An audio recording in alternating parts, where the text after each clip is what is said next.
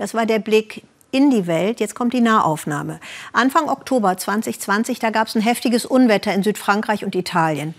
Menschen kamen ums Leben, 55 Gemeinden waren betroffen und damals hieß es, Sturmtief Alex hatte Milliarden Schäden verursacht.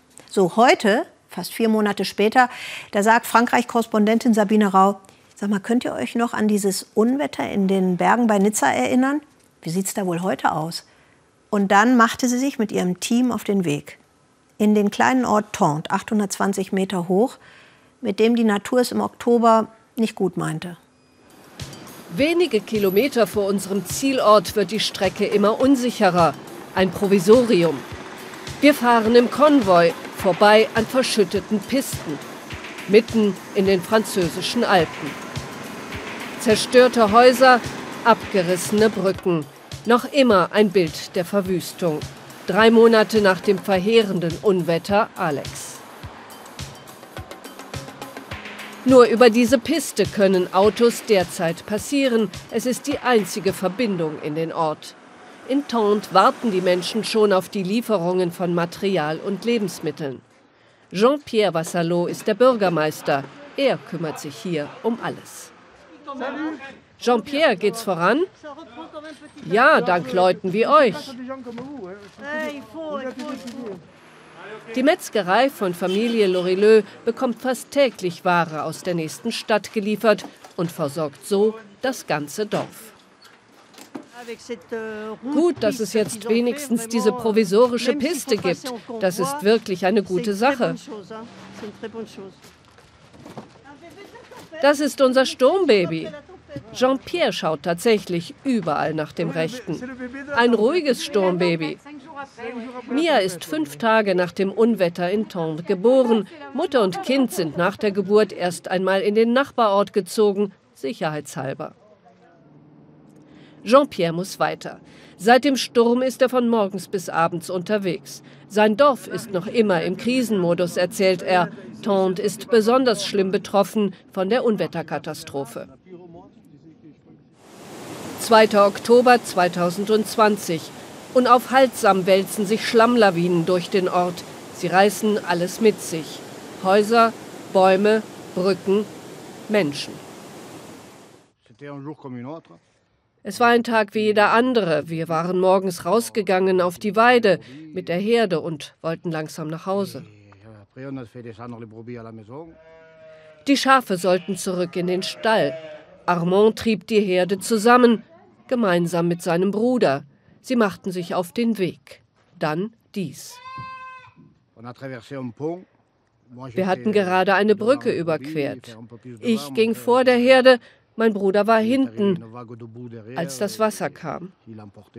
Es riss ihn vor meinen Augen fort. Ich habe ihn nie wieder gesehen. Armand kämpft mit seinen Gefühlen. Er hat an diesem Tag seinen Bruder die Hälfte seiner Schafe und damit praktisch seine Existenz verloren. Tende war vor der Unwetterkatastrophe ein wohlhabender Skiort mit über 2000 Einwohnern. Jetzt kommt kein Tourist mehr. Die schönen Fassaden täuschen, die Idylle hält nur auf den ersten Blick. Ein Mensch gilt als vermisst, Dutzende haben ihre Lebensgrundlage verloren, 68 Häuser mussten geräumt werden, zwölf wurden komplett zerstört. Im Augenblick ist Stillstand in Tente wegen des Wintereinbruchs. Der Bürgermeister ist ungeduldig, er will, dass es vorangeht. Wir haben noch viele offene Wunden. Wir versuchen, den Alltag irgendwie zu bewältigen. Da hinten, da wo die Tannen stehen, war ein großer Kinderspielplatz, Häuser. Alles ist zerstört und die Leute, die da gewohnt haben, wurden evakuiert. Zwei Tage war Tente komplett von der Außenwelt abgeschnitten, nur per Hubschrauber erreichbar. Die Wassermassen hatten alle Zufahrtswege blockiert.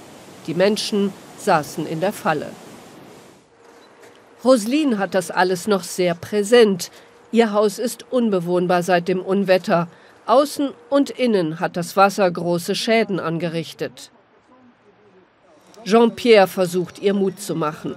Roseline gehen die Ereignisse immer noch sehr nah. Ich hatte Angst. Es war schrecklich. Das Wasser war überall. Ich suchte meinen Mann. Ich kam hier hoch und war so erleichtert. Er lebte.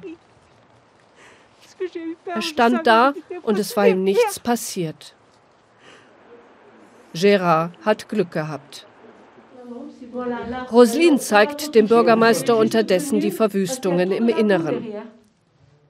Hier steht der Schlamm noch vor dem Fenster.